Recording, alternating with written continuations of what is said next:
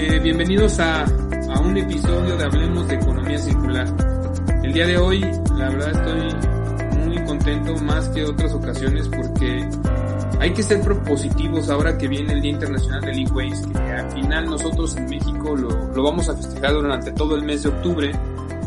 Y muchos de nosotros y de los que nos escuchan y los que nos ven saben ya qué es el e-waste, ¿no? Es toda la basura, eh, generada por los electrónicos. Sabemos que es una de las categorías que más crecimiento están teniendo. Se proyecta que para el 2030 vamos a tener alrededor de 75 millones de toneladas, 75 mil millones de toneladas de, basura electrónica, lo cual es una locura. O sea, el solo simple hecho de pensarlo y, y querer imaginar no nos da, no nos da la mente un crecimiento de que ahorita en el 2019 dijeron que había 50 mil, ¿no? y irnos a 75 mil en 10 años es, es impresionante. Hoy día, con la pandemia, con el COVID, el uso de los electrónicos ha aumentado todavía el consumo. Casas que normalmente tenían una computadora, pues ahora requieren tener dos o tres dependiendo de la cantidad de niños que se tengan para que puedan tomar sus clases gente que en el trabajo tenía su computadora personal, pues ahora se ha, tenido que hacer de una computadora una portátil para desde su casa poder trabajar. Y si la esposa también trabaja, pues también la esposa tener su propia computadora. Entonces, nuestras casas, si antes teníamos dispositivos electrónicos, hoy día se está volviendo una locura. El tema es que la, la obsolescencia planeada o programada o como le llaman a veces, eh, percibida, es una locura también. O sea, normalmente las marcas están sacando los nuevos modelos cada 10, 12 meses. Hay marcas que cada 6 meses están sacando novedades y ya todo eso lo tienen planeado, de cómo, cómo ciertos modelos ya no vas a encontrar refacciones o ya no vas a poder actualizarlos. Esta pequeña introducción que estoy dando me, gusta eh, platicarlo así porque el invitado de hoy es, es, un, es, yo lo considero un amigo porque al final compartimos una, una pasión que es ser innovadores, ser creadores, eh, nos cierran la puerta y vemos de qué manera construimos otra puerta en otro lado. Ya nos estará platicando, hoy, hoy día aquí con nosotros se encuentra Juan Pablo Esquivel, él ahorita platicará nos, nos dará más detalles de, su carrera, de, lo que está haciendo, lo que ha hecho, lo que está haciendo hoy día y lo que tiene en mente. Está muy interesante. Juan Pablo, con Juan Pablo damos inicio a una, una serie de podcasts donde estaremos hablando de, de emprendedores, de empresas, empresarios como él, que son científicos, que tienen ese lado eh, de tecnología muy, muy arraigado y que lo está tratando de hacer sustentable de manera de negocio, de manera económica, para que esto siga adelante. Juan Pablo, muchísimo, muchísimo gusto, gracias por acompañarnos. Sé que él está en Barcelona, entonces él ahorita trae, trae otro horario, pero estamos todavía en horarios hábiles en, en ambos lugares. Bienvenido, Juan Pablo. Muchas gracias Álvaro, muchas gracias por, por, la invitación, la verdad, y yo también tengo que decir que, que estoy encantado de, de participar y, y, y, pasar un rato contigo este, discutiendo esos temas. Pues platícanos de ti, Juan Pablo, ¿cómo, cómo, qué, qué estudiaste, Juan Pablo? ¿Qué, a ver, un poquito de, de introducción en ese, en, en ese tema.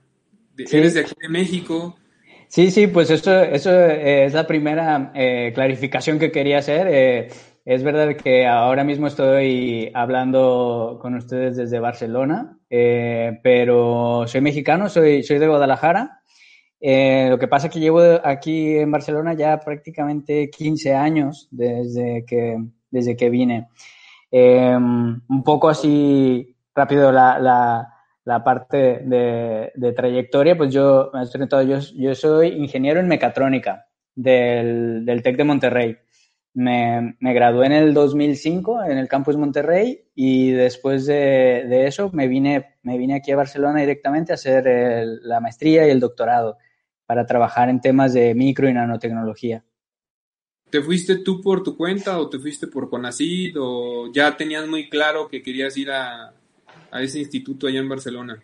Pues mira, mi historia este, durante la carrera lo que, lo que pasa es de que hago un, un semestre de intercambio que eh, fue en Finlandia, en Helsinki, y, eh, y eso es, es, ahí donde, bueno, por un lado, bueno, toda la experiencia que viví pues fue, fue fascinante y, y por otro lado tuve ahí la oportunidad de conocer estas tecnologías de micro y nanofabricación en cuarto limpio, en eh, una de las cosas que que en ese momento pues estaban como muy, muy eh, a la cabeza, en la punta de la tecnología.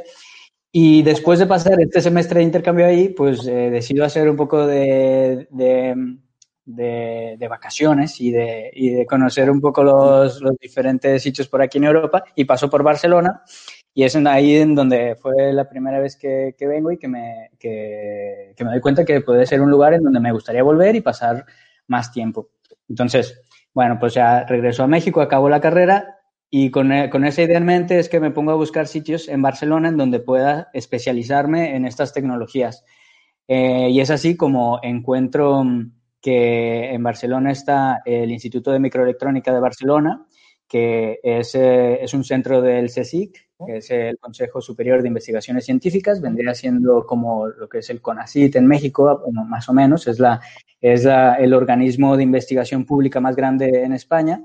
Y precisamente el Centro este de Microelectrónica en Barcelona, pues es uno de los centros eh, que se dedica a, a, esta tecnología y en realidad es el que tiene las instalaciones y los laboratorios más grandes en España para la micro y, y nanofabricación. Entonces, una vez que identifico este, este centro, pues me, me doy la tarea de, de, de, hacer todo lo posible por entrar aquí. Así es que termino la carrera, me vengo para acá, eh, consigo la admisión en el programa de doctorado de la Universidad Autónoma de Barcelona porque el instituto está en el campus de la universidad. Entonces, pues yo teniendo ya la, la, admisión en el programa, vengo aquí y prácticamente fue tocar a la puerta del instituto y empezar a buscar un proyecto en donde yo pudiera desarrollar mi tesis doctoral.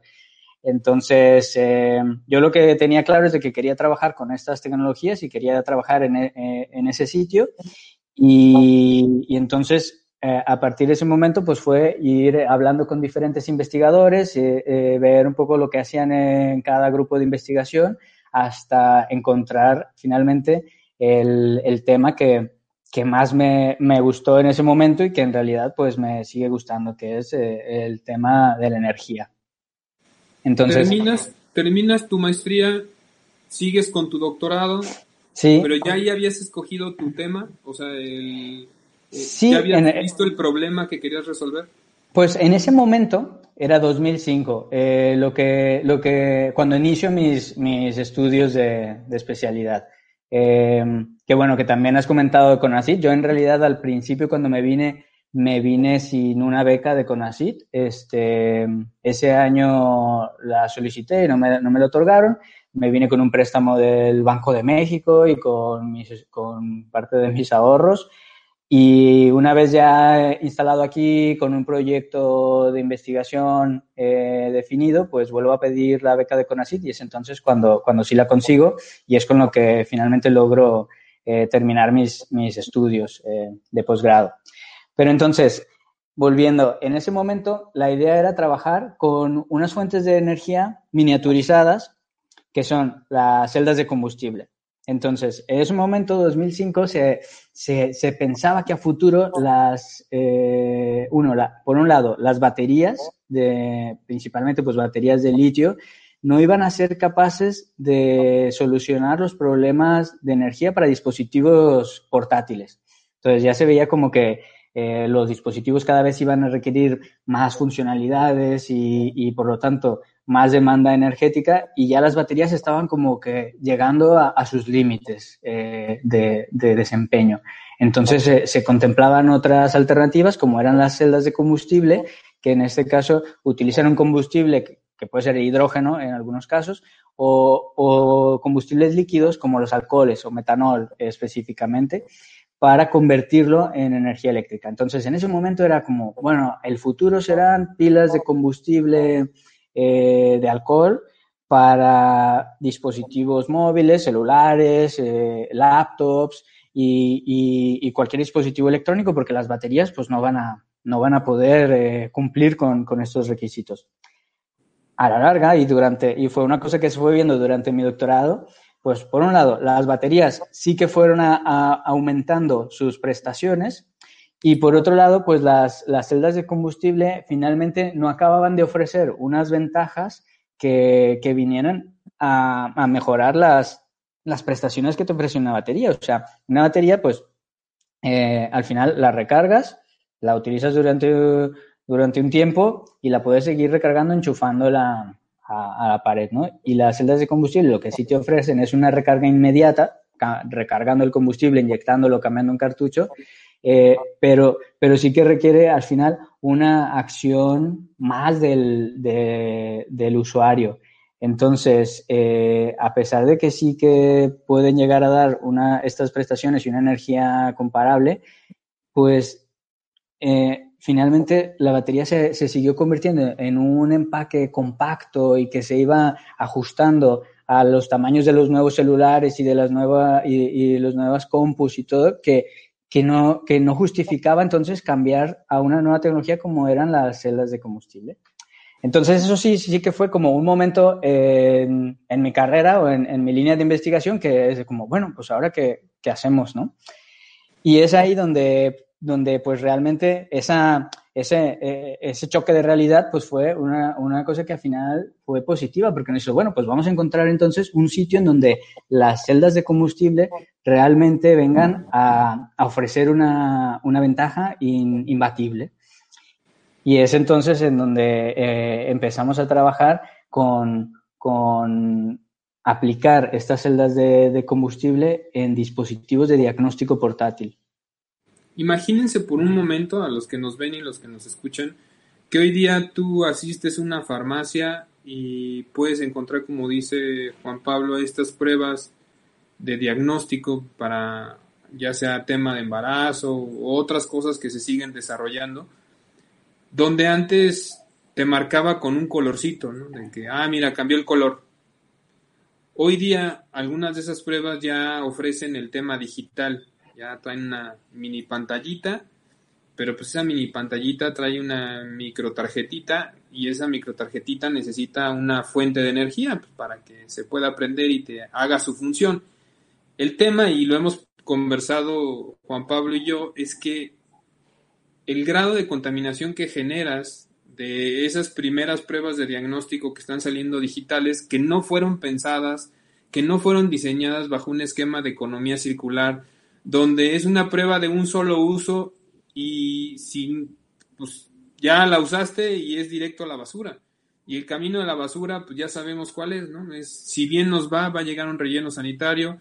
En otros países con otro tipo de legislaciones, pues a lo mejor es un residuo eh, especial o es un residuo, como le llaman, tema de médico y entonces eso lleva un proceso de, de destrucción distinta, pero al final estamos perdiendo materias primas, porque cada, si antes muchas de esas pruebas de diagnóstico, y hoy día estoy seguro hay muchas todavía que siguen basándose su fuente de energía en una batería o de mercurio, que es todavía peor, ¿no?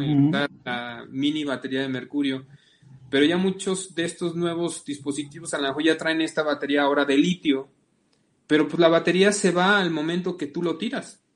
Y entonces eso genera una contaminación impresionantemente si hablamos del mercurio, que si se lixivia, si se mezcla con otros materiales, que obviamente en la basura domiciliaria sí, se va a mezclar con la basura de la cocina, con la basura del baño, con todo tipo de basura de una casa.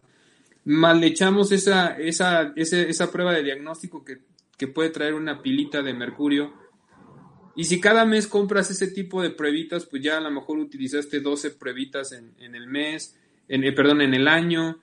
Y vamos acumulando por el número de familias que pueden vivir, vivir en un clúster, en una comunidad. Imagínense la cantidad de basura que estamos generando. Entonces, de eso se trata la conversación de hoy con Juan Pablo. Es, Juan Pablo hace una persona visionaria de detectar una situación donde por sus estudios y por sus investigaciones, decide lanzar una propuesta y esa pro propuesta se llama Fue Fuelium, ¿no? Eso es, Fuelium. Perfecto. Y ahorita nos va a platicar, platícanos de, esa empresa, de esa startup, porque ya terminaste o estabas en tu investigación de doctorado, porque ya habías terminado tu maestría, estabas en tu doctorado, y empieza toda esta serie de cosas que a raíz de tu investigación te, se te empiezan a abrir puertas, ¿no? Como la fundación de Bill y Melinda Gates, la fundación Gates. Platícanos, es muy interesante cómo fue, cómo ha sido el proceso. Sí, pues este, todo eso pasa en, esta, eh, en esa época. Eh, yo termino mi doctorado y es entonces cuando eh, tenemos esta idea ¿no? de, alimentar estos dispositivos de diagnóstico de una forma más sostenible. Y es entonces cuando, junto con Eusa Baté, que es mi, mi, mi compañera científica desde entonces y con la, que, con la que tengo esta sinergia para todas las innovaciones que hemos tenido en estos años, pues nos damos cuenta de, esos, de esos dispositivos que has mencionado, los test de, test de embarazo, test de ovulación, test de salud de la mujer que le llaman, en donde eh, anteriormente, pues como has dicho, en realidad el dispositivo es una tira de papel. Es una tira de papel en donde se pone una muestra biológica, sea, orina eh, generalmente, pero pues puede ser saliva, sangre, sudor, eso eh, fluye por capilaridad y, hay unas, reacciones bioquímicas que al final pues, te dan el resultado a, simple vista leyendo una raya, dos rayas para saber si es positivo o negativo.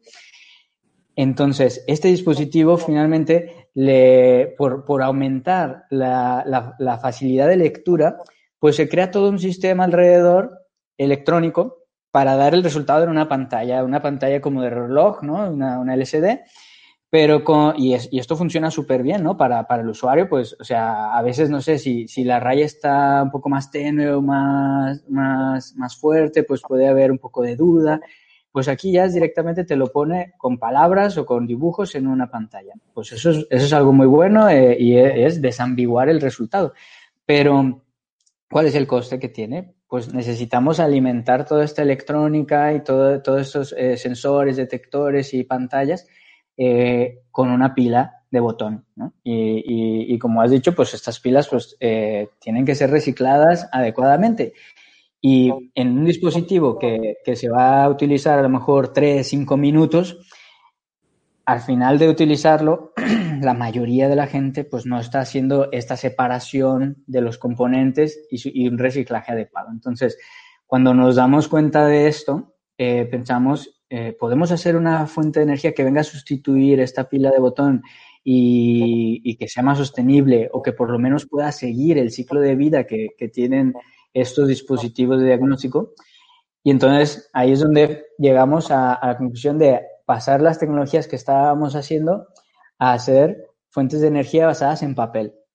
Entonces, adaptamos todo lo que es los materiales, el formato, la, forma de fabricarlo, eh, las condiciones de, almacenamiento y el uso y finalmente el fin de vida de las baterías al ciclo de vida de los dispositivos de diagnóstico. Entonces, tenemos ahora unas baterías mm, hechas de papel que al mojarlas con un líquido, como puede ser agua o cualquiera de estos, cualquiera estos eh, fluidos biológicos, la misma muestra que quieres analizar, pues al mojar la batería se despierta y, y entonces es cuando te da la energía eléctrica. Te da energía eléctrica para, para, alimentar un dispositivo por unos minutos o un par de horas y después, al no tener materiales tóxicos ni, ni, ni, nocivos para el medio ambiente, pues puede seguir el, el ciclo de vida del dispositivo que a lo mejor en el caso de embarazo, eh, que es algo que lo pruebas en casa, pues bueno, puede, puede ir al, contenedor de, basura regular. Pero en muchos casos, cuando son dispositivos, por ejemplo, de enfermedades infecciosas o, de otro tipo de, diagnóstico, eh, lo que hacen en, clínicas o en, hospitales, pues es juntarlos y, y quemarlos. Entonces, o sea, pasan por un proceso de incineración para evitar contaminación y, contagios. Entonces, con una batería normal, pues obviamente que este fin de vida es impensable. Pero entonces nosotros lo que hemos hecho es que nuestra batería pues sí pueda ser compatible con este ciclo de vida y por lo tanto desde, la, desde el momento en que eh, eh, nosotros pensamos esta, esta batería, o sea, digamos, eh, la ecodiseñamos, para que pueda seguir todo, todo, cada una de las etapas del ciclo de vida de, de estos test. Y eso es la tecnología que creamos en nuestro grupo y que finalmente es licenciada a la empresa que hemos creado, este, eh, Neus y yo como inventores y, y, en colaboración con, con Sergi Gasto, que es nuestro socio que venía ya el de, de, la industria del diagnóstico y, y nos vino a abrir eh, las puertas a, a, ese sector y con, y con él es el con, con el que iniciamos esta, esta aventura empresarial. Padrísimo. Yo, de hecho, aquí cuento así como una anécdota. Juan Pablo lo, lo conocí a través de LinkedIn. Le mandé un mensaje porque me encuentro una revista de la Tech Review. Aquí está y aquí aparece Juan Pablo, ¿no? Como uno de los innovadores. Aquí dice que es uno de los innovadores 2020 y en esa lista aparece Juan Pablo.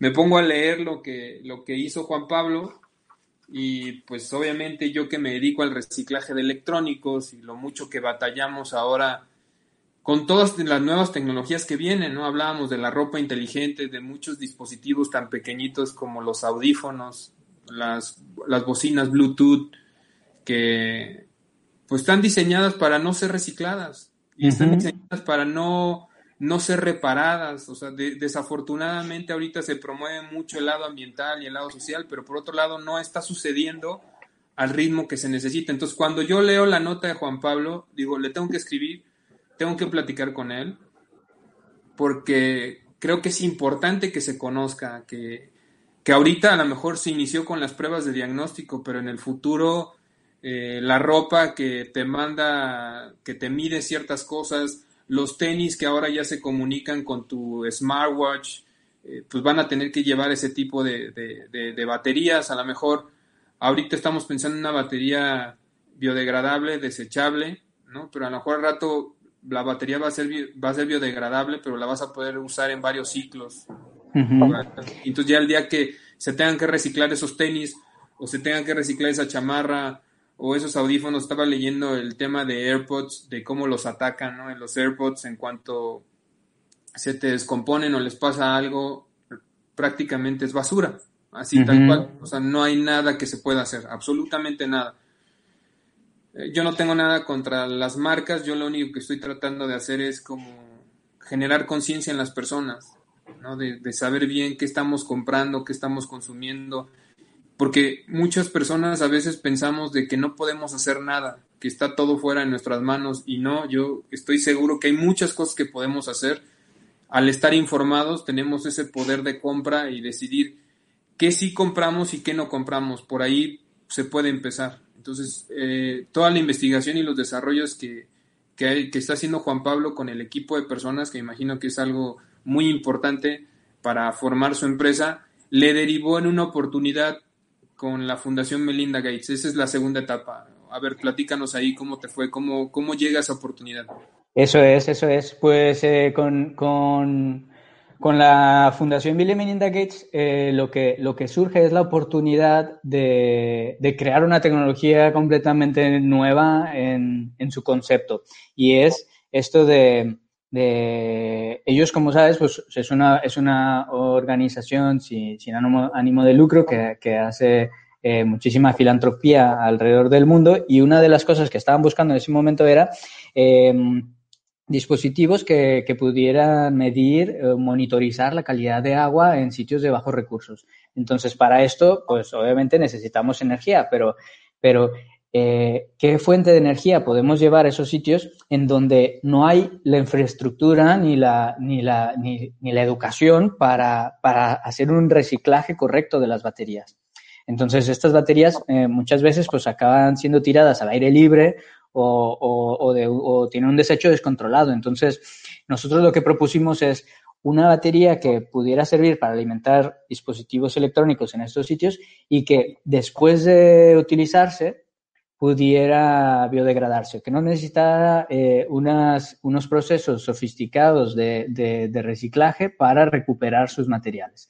Y es así como, como aprovechando toda la, experiencia que teníamos previamente en, en estas baterías de papel y, y en colaboración con, con, un investigador en Canadá, pues propusimos hacer una batería de papel basada en una, tecnología de, celdas de, flujo redox, utilizando eh, unas químicas que ya se conocían para, otras aplicaciones, más de almacenamiento de, energía, pero llevarlo a, a, una escala portátil, a una escala pequeña, en donde pudiéramos alimentar estos dispositivos electrónicos. Y es así como después de, de, trabajar en, en, esta idea que, que surgió así eh, casi de forma espontánea, pues llegamos a, desarrollar una batería completamente hecha de materiales orgánicos. Eh, papel, o sea, celulosa, electrodos de carbono, especies redox orgánicas y en ese momento el, primer prototipo que hicimos pues utilizaba cera de abeja para unir los diferentes componentes y hacerlo impermeable. Entonces, esta, esta batería funcionaba al añadir un poco de agua eh, en, un absorbedor que hace que se disuelvan las especies y se empiece la, generación de energía eléctrica. Em, esto, con, esta batería, pues pudimos comprobar, demostrar que podíamos alimentar dispositivos electrónicos comerciales que, medían el agua y es de hecho la misma agua que queríamos alimentar eh, o analizar es la que, es la que utilizamos para activar la batería. Entonces, con esta batería sí que, sí que podíamos otra vez volver a, cerrar otro loop, ¿no? Volver a cerrar otro ciclo, en donde estábamos proponiendo una, una batería que es hecha completamente de materiales renovables, orgánicos, baratos, que podía ser fabricada con, procesos de manufactura muy eficientes en coste y energía, que podíamos adaptarla luego al uso que se le iba a dar, si iban a ser solamente unos minutos, o, más tiempo, y luego que tenía un fin de vida completamente distinto a lo que es una batería actualmente. Entonces, en este caso, la batería era biodegradable, eh, inclusive puede ser compostable, lo cual eh, cambia radicalmente el paradigma de lo que es un residuo de baterías, ¿no? O sea, de, considerarlo un residuo bastante tóxico a más bien considerarlo un residuo que puede incluso mejorar el entorno o, enriquecer el, el, entorno en donde se, se desecha.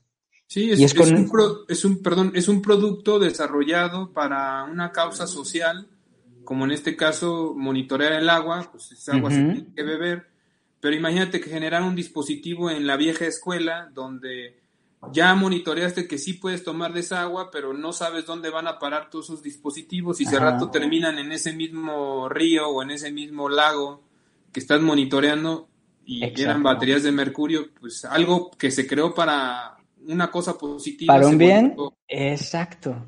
Se te puede convertir en un, en un perjuicio, ¿no? Eso es, eso es el punto que estábamos buscando. O sea, muchas veces eh, se crean soluciones sin ver todo el ciclo y, y, tomar en cuenta la repercusión que puede tener. Y entonces aquí, pues obviamente que había una necesidad de medir esta agua, pero puede ser que al llevar estos dispositivos a, a ciertos sitios en el mundo, pues podían acabar creando un, un impacto más negativo de lo que tú intentabas solucionar. Pero entonces, bueno, pues así, así surge esta, este primer concepto de batería biodegradable, que, por lo, que, en realidad eh, es, eh, nosotros estamos también orgullosos de decir que sí es una batería biodegradable porque hemos hecho los estudios eh, estándares y certificados para determinar que nuestras baterías realmente sufren esta biodegradación esta degradación biótica, es, es que, que, los microorganismos realmente se comen las bacterias y las, las, las procesan, las digieren y, y, las convierten en otros elementos básicos y, y, y las, eh, forman parte de su metabolismo, ¿no? Sí, exactamente. Entonces, esa es como la, la única prueba que, que, podemos tener y para determinar que un material o un producto es biodegradable. Y entonces, quisimos pasar por este proceso para realmente eh, demostrar lo que, podíamos crear una batería con estas características. Tienes por ahí unas láminas que nos ibas a mostrar, ¿Nos puedes mostrar así con lo que hemos platicado a grandes rasgos, obviamente? No, es, algo muy, para nosotros no somos los especialistas, pero creo que todavía les va a quedar más clara la idea para los que nos ven en YouTube. Sí. Mírate les comparto lo que es eh, la empezando la batería de, de, de Fuelium. Es, es, es, una batería que tiene este formato como si fuera un, una tira de test de, de, flujo lateral, o sea, como el mismo test de embarazo, y tiene eh, todas estas características. em, funciona al, al, mojarla y fluye por capilaridad y, eso es lo que activa la generación de energía y, y, lo que hemos hecho es comprobar que puede funcionar con cualquier, con cualquier eh, líquido o muestra biológica. Y entonces una de las cosas que hemos garantizado es de que con este tipo de materiales y este tipo de fabricación, que es el que actualmente se utiliza en, en la industria de, de flujo lateral, podríamos crear baterías en, formato de, tarjeta, que, se les llama backing card, pues aquí tenemos una tarjeta que es una batería de 30, 60 centímetros o inclusive un rollo, ya que la fabricación cuando se lleva a gran escala, pues finalmente se acaba haciendo en procesos de roll to roll. Y entonces aquí tenemos unas baterías que finalmente las podemos cortar del ancho, del tamaño que requiera la aplicación. Y, y entonces estas son eh, diferentes aplicaciones en donde, en donde Fuelium ha demostrado que, que sus baterías eh, pueden tener un, un uso en, en, estos dispositivos, bueno, controlando eventos, temperaturas, electrónica, telecomunicaciones, para, para dar las funcionalidades eh, necesarias en, en test de, de diagnóstico. La, la batería de, de PowerPad que le hemos llamado es, es, esta que tenemos aquí y, y esa es la que, la que ha sido financiada a partir de un proyecto de la Fundación Bill y Melinda Gates y que, y que tiene también pues todas estas partes en donde todas son eh, componentes orgánicos. Entonces, estos eh, obviamente tienen de momento unas, una, unos formatos eh, y unas geometrías eh, eh, distintas a lo, que, a lo que nosotros mismos ahora conocemos como una batería.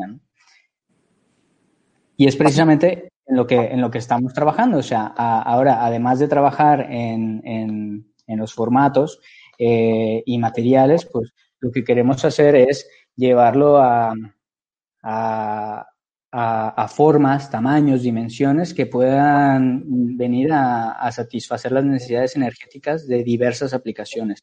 O sea, más allá de las que he comentado, pues inclusive poder hacer que estas baterías puedan, puedan utilizarse en, en, en aplicaciones en donde actualmente utilizamos otras pilas de, convencionales.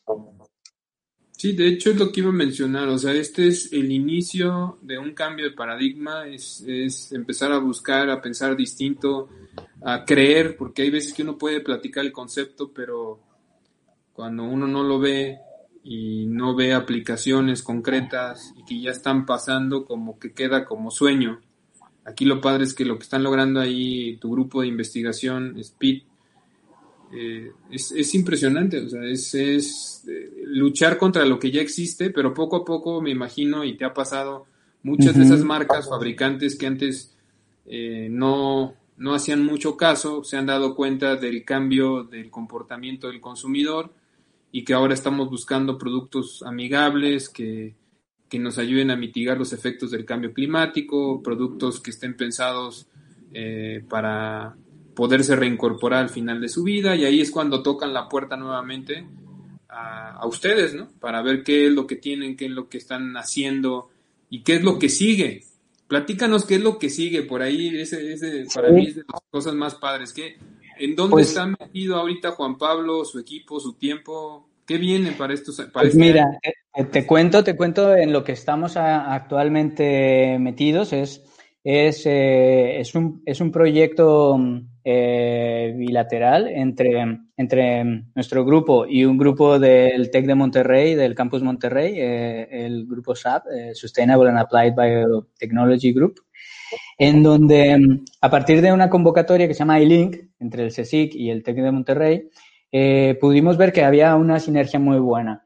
Ellos trabajaban ya con, con comunidades en, en, Chiapas que se dedican al cultivo del café ecológico, café de altura, eh, y bueno, con, como parte de sus proyectos, pues ellos estaban analizando eh, los efectos, por ejemplo, de, la plaga, que es la roya, un hongo que crece y, perjudica las, la, producción de, del café, pero también dentro del grupo tienen eh, las, capacidades y, la experiencia en la revalorización de residuos. De residuos agroindustriales principalmente. Y entonces, con estos residuos, pues pueden producir eh, diferentes eh, productos, diferentes materiales, como, como bio, biopolímeros o, eh, o, otros compuestos orgánicos. Entonces, yo al ver que tenían estas capacidades, pues les propongo iniciar un proyecto para aprovechar los residuos que se crean del cultivo de café. Actualmente, pues están acumulando muchos de estos residuos en, en estas plantaciones que son realmente sitios eh, de, de, bajos recursos y, eh, y, la acumulación de estos residuos, pues bueno, puede provocar eh, problemas tanto en la salud, porque se pueden llegar a podrir y, pueden llegar también a perjudicar a las condiciones del suelo. Entonces, en lugar de dejar de que estos productos se, acumulen ahí, lo que proponemos es convertir estos productos en, productos de, valor añadido, o sea, de pasar del residuo a un biopolímero. Que entonces utilicemos este biopolímero para... Deja, te, lo enseño aquí. Entonces, estas son eh, las comunidades en donde, donde, donde trabajamos y lo que proponemos es del cultivo del, café ecológico convertir los residuos en, en, bioproductos, en biopolímeros, que utilicemos entonces estos biopolímeros para construir nuestras baterías biodegradables. Entonces estas baterías se puedan utilizar en esas mismas comunidades para alimentar sistemas de esterilización de agua y de iluminación, porque precisamente son sitios en donde eh, carecen de, de, luz y agua potable. Y es entonces en donde, una vez que se acaben estas baterías, se puedan convertir en un compost para el mismo cultivo de café. Entonces, Aquí es, un, es, un, es el proyecto en donde estamos trabajando actualmente, que inició eh, este año, eh, en enero del 2020, y, y la idea es entonces, otra vez, cerrar otro ciclo. Es, estamos convirtiendo un residuo que puede, que puede ser perjudicial en, en, en, un producto que puede venir a beneficiar y a suplir una de las necesidades básicas de las personas en, en, estas comunidades y que luego esta, esta batería, en lugar de contaminar, pues puede venir a beneficiar el mismo cultivo eh, eh, del, café. Si, si se observan eh, cómo ha sido este, este sistema o este avance que ha hecho Juan Pablo de cuando detecta la necesidad o la problemática, de cómo las primeras que hizo, que eran las baterías de papel, para durar ciertos minutos o cierto par de horas, después al proceso de la batería de compuestos eh, orgánicos que podía ser biodegradable, a, este proyecto mucho más ambicioso, que es un proyecto donde ya la batería puede eh, tener varios ciclos de vida, ¿no? y que al final de sus ciclos de vida, o sea, se puede recargar eh, en varias, o sea, es parte de la investigación, determinar, me imagino, cuántos ciclos puede tener, pero al final otra vez cuidando que su disposición no afecte. O sea, desde el origen fue hecha para un tema social, que en su momento sería un tema también comercial, para que este tipo de iniciativas puedan seguir teniendo fondeo, pero que cumpla con ese, esas situaciones sociales de manera positiva y no dañe el medio ambiente al final. Eso es. Entonces, este es un proyecto que, que, a mí en lo personal este, me es muy gratificante. Eh, en realidad de ahora es un proyecto que, que iniciamos este, este año, como, como te digo, y, y, en febrero tuvimos la oportunidad de hacer el primer viaje a, a estas comunidades en Chiapas, eh, conocer sus necesidades de primera mano, hablar con la gente, eh, ver la problemática que, tienen y, entonces eh, proponer soluciones soluciones que, realmente se ajusten a lo que ellos necesitan, a, la realidad que tienen y, y, la idea es que durante estos dos años pues podamos eh, volver ahí y con, con, prototipos que puedan ellos poner en práctica y utilizarlos en, en el lugar. Eh, obviamente que, bueno, pues justo después de este viaje, en marzo es cuando se empieza a, generar esta situación en la que estábamos viviendo y ha, ha habido ciertos retrasos eh, a, nivel técnico, pero bueno, seguimos trabajando eh, ahora bajo, bajo estas condiciones. Y pues bueno, la idea es, es seguir eh, trabajando en esta línea em, y, y, para el próximo año pues eh, venir a, a, regresar otra vez a, a Chiapas para, para poner a, a, prueba los dispositivos que, que podamos crear. Juan Pablo, ¿qué nos recomendarías? O sea, tú para llegar a, a, este, a este campo de investigación, ¿qué le recomendarías a la gente que nos escucha y nos, nos ve? Hay tantos problemas por resolver. Ha sido obviamente titánico el esfuerzo, las situaciones para que tú llegaras a donde estás, eh, acomodarte, encontrar primero qué es lo que querías hacer, que te gustara, que te apasionara, y luego dedicar eh, pues toda esa experiencia que has recabado para cosas positivas, ¿qué, ¿qué, le podrías decir a la gente que nos escucha? Porque hay mucha gente que quiere hacer cosas, que quiere transformar, que quiere participar, que quiere ayudar, pero pues yo siento que a veces a los primeros problemas o a los primeros resultados de lo que se hace y si no salen los resultados que uno busca, baja los brazos. Y me imagino que ahorita tú nos platicaste todo el lado bonito de lo que fue positivo, pero que hubo muchos momentos que se cuestionaron realmente la línea de investigación, si el producto iba a funcionar o no iba a funcionar, si la gente o los empresarios o, la fundación iba a creer en ustedes para tener ese, ese patrocinio de investigación ahí. Platícanos también ese lado a veces no tan feliz que, nos enfrenta al emprender.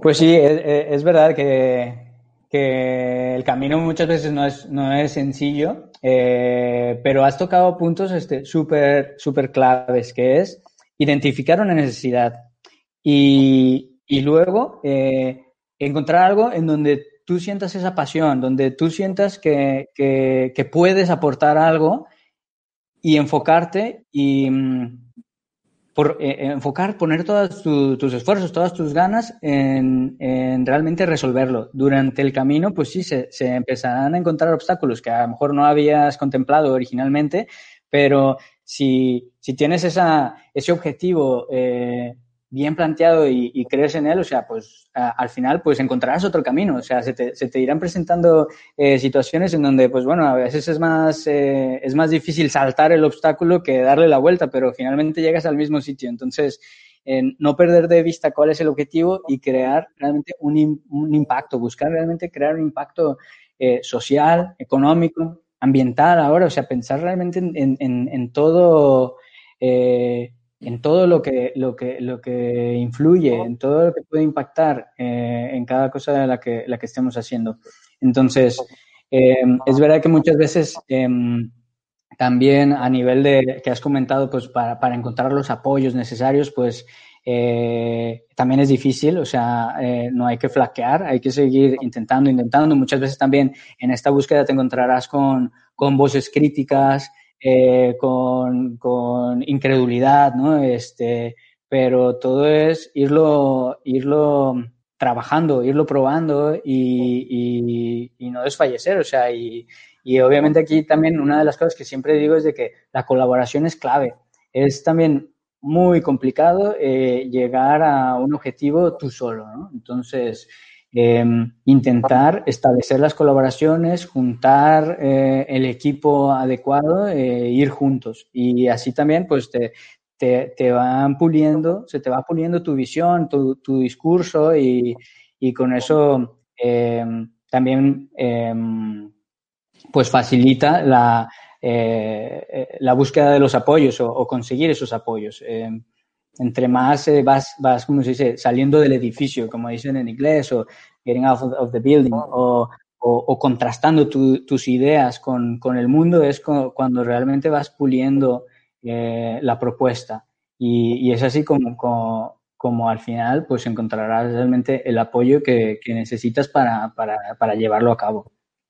Esa capacidad de resiliencia, ¿no? En, en, resumen de lo que tú dices, cambiar el enfoque de que esas mm. críticas te van a hacer mejor si tú cambias ese enfoque a que esas críticas lo que están haciendo es ver cosas que a lo mejor no habías visto. Sí. Sentirte atacado. Yo he platicado con muchos, con miles de emprendedores que se sienten atacados o se sienten que les robas la idea, es no, no, eh, no va por ahí. Si te comentan algo es porque puede ser interesante y a lo mejor esa observación que te hacen, tu producto va a ser mejor o tu servicio va a ser mejor. Entonces, coincido completamente contigo. Eh, con, como comentaba al inicio del podcast, hoy estamos festejando 14 de octubre, el Día Internacional del E-Waste, y estamos arrancando esta serie de podcasts donde, como Juan Pablo, estaremos compartiendo sus investigaciones, sus eh, emprendimientos como Fuelium, su trayectoria como una manera de motivar a más personas, a más emprendedores que, tienen ideas de, soluciones a problemáticas que actualmente nos aquejan. Eh, Juan Pablo en el tema de sistemas embebidos ha buscado la manera de tener esta, esta fuente de energía, en este caso con las baterías de papel, las baterías biodegradables, ahora las baterías que está buscando con eh, a partir de residuos agroindustriales, es un ejemplo claro de que necesitamos pensar distinto y en lugar de seguir, como decía, criticando y diciendo que no, el mundo se va a acabar, es a ver de qué manera ayudamos con cosas distintas, con proyectos distintos, a que no generemos basura eh, ¿con, qué, ¿Con qué se queda Juan Pablo ahorita que supe que estuviste en Alemania, eh, bueno, más bien de manera virtual en el en el Electronics Goes Green 2020, ¿no? Que es una reunión que se hace cada cuatro años. ¿Qué fue lo que percibiste de esa reunión? Que hay mucha gente tratando de hacer cosas ah, en el tema de los electrónicos. Exacto, exacto. Era la primera vez que, que, yo asistía a esta reunión. De hecho, pues sí, tenía, tenía muchísimas ganas de, de haber estado ahí presencialmente. Yo creo que como todos los asistentes al evento. Eh, finalmente se realizó online, que fue para mí la, eh, mi primera experiencia asistiendo a un congreso online, así de forma completa. Y, y bueno, no, no, estuvo tan mal la experiencia. La verdad es de que se pierde ese contacto humano, pero lo hizo, la organización lo hizo bastante bien y, y, y al final hasta se, se, se, disfruta y todo. Lo que me di cuenta es eh, la gran diversidad de temas y ángulos que hay para, para atacar ese problema, para, para intentar buscar soluciones. Este, por un lado, o sea, sí me, sí que me, que me, eh, me alegró ver que, que, había mucha gente trabajando en esto, o sea, desde, desde diferentes puntos de vista. Eh, otro punto interesante que, que, vi ahí es de que incluso empresas muy grandes eh, empiezan a, a, apostar por, por aproximaciones más sostenibles a, a, sus negocios, en sus modelos de negocio, y, y, que, y que por otro lado, o sea, esta, este cambio de mentalidad eh, finalmente vendrá dado por, por, el consumidor o el usuario, a final de cuentas. Entonces, yo creo que también aquí es un punto este, eh, súper importante, que es que las empresas también inclusive ya están siendo, ya están poniendo atención, ya, ya están eh, siendo más receptivas a que, a que incluso eh, la búsqueda de soluciones o aproximaciones más sostenibles puede, puede llegar a, a inclusive a, beneficiar su negocio, a, a, hacerlo más rentable. Entonces, eh, es difícil como encontrar como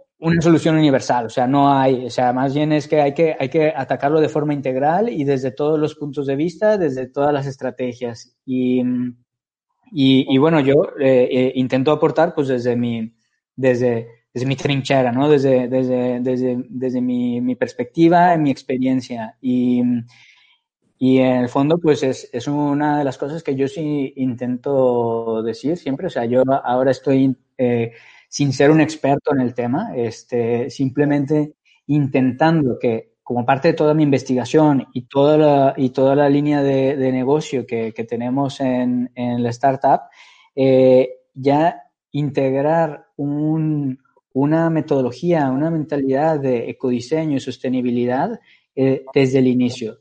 Y, y, nosotros eh, tenemos estas soluciones tecnológicas, pero en realidad esta metodología, esta forma de pensar, mm, se puede aplicar a cualquier rama. Entonces, eh, mi, mi, recomendación pues suele ser de, eh, empezar a integrarlo cuanto antes para que, digamos, en el futuro pues no, no tengamos que hablar de conceptos de ecodiseño, sino que simplemente digamos diseño y ya este concepto de, de este criterio de, de, sostenibilidad ya, ya sea inherente a, a, a la creación de, de, cualquier producto o cualquier modelo de negocio. Sí, es qué materiales de, de mi proyecto, de mi producto o mi servicio, qué materiales utilizo, qué origen de esos materiales, al momento que lo fabrico, cuál es esa huella en el momento de, de, fabricarlo, cuál es esa huella de usuario, qué va a pasar cuando el usuario ya no lo quiera, no lo quiera, no es nada más porque se descomponga o cuando ya no lo necesite. Y ahí todas las marcas van a tener que pensar en todo ese ciclo, como bien comentabas, ese ciclo de vida del producto o del servicio. Y uno desde fabricante, pues hay muchas cosas que, que ya las tienen en el radar, pero están esperando a que la legislación cambie, a que haya más presión en parte del consumidor que ya la está viendo. Eh, la semana pasada platicaba con Itzel Morales, que es la coordinadora a nivel Latinoamérica de, los líderes climáticos, ¿no? Es gente que nos hemos entrenado en, una organización que se llama el, Climate Reality, que pertenece al vicepresidente Al Gore, Sí. Y, hablamos mucho de eso, de qué es el cambio climático, porque la gente no lo percibe todavía tal cual o no lo entiende qué es el cambio climático originado por el calentamiento global y, y todo lo que deriva, ¿no? Pero es bien fácil, cuando tú ya empiezas a ver los efectos de eso, como son los incendios que han pasado en las, en las Amazonas, en California ahorita, en muchos estados del oeste de Estados Unidos, en, en Canadá, en los parques, ahí en, diferentes partes de Canadá, te das cuenta que algo no estamos haciendo bien.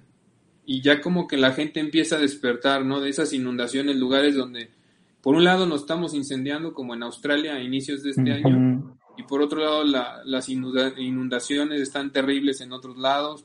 Sí. Eh, yo platicaba de cómo hay ciudades, me tocó estar en una ciudad, la de Boston, donde ya tenían una planeación a 100 años, donde dicen, oye, en el puerto de Boston vamos a estar lidiando con pedazos de, de icebergs y entonces ver cómo vamos a hacer esa dinámica y mientras Miami está pensando en cómo hacer que la ciudad tenga un sistema de bombas en el cual está invirtiendo cientos o por no decir miles de millones de dólares porque ciertas partes de Miami ya viven con agua.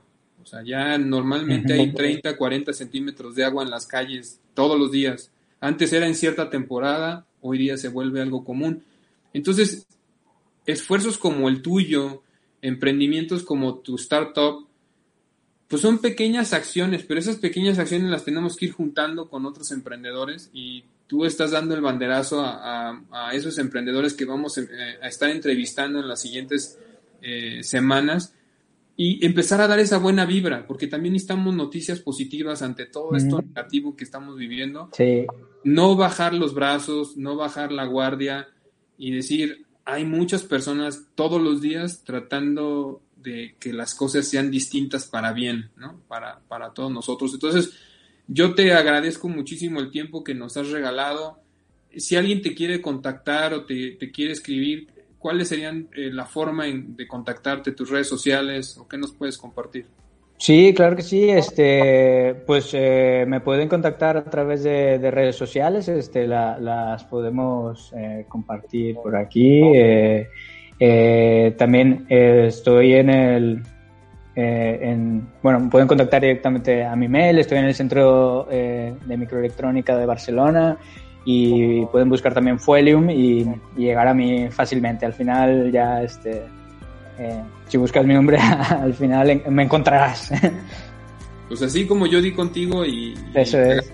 también el que me hayas contestado, el que hayamos podido, que hayas tenido esa apertura ¿no? de, de escucharme y de participar en, este movimiento donde, al igual que tú, eh, soy un emprendedor en, temas ambientales, en temas sociales y yo sé que la manera de tener éxito es ayudándonos unos a otros. no hay otra manera, hacer networking, eh, compartir, abriéndonos puertas. Y, te agradezco mucho eh, esa apertura. Entonces, sin más, me, me, despido y para los que nos escuchan y los que nos ven, decirles hay muchos problemas que resolver, eh, no bajemos los brazos. Hay ejemplos como Juan Pablo y muchas otras personas que han logrado superar esa barrera de, iniciar una idea a una problemática y ya cristalizar ciertas soluciones, tener credibilidad, pero eso ha tomado años. O sea, veamos el lado eh, romántico, pero también veamos el lado práctico y de la realidad. Eso conlleva sacrificio y trabajo y esfuerzo todos los días. Entonces, muchísimas gracias por escucharnos y un fuerte, un fuerte abrazo a Barcelona. Arriba el Barça. igualmente Álvaro, igualmente. Pues, eh, encantado de estar aquí con ustedes.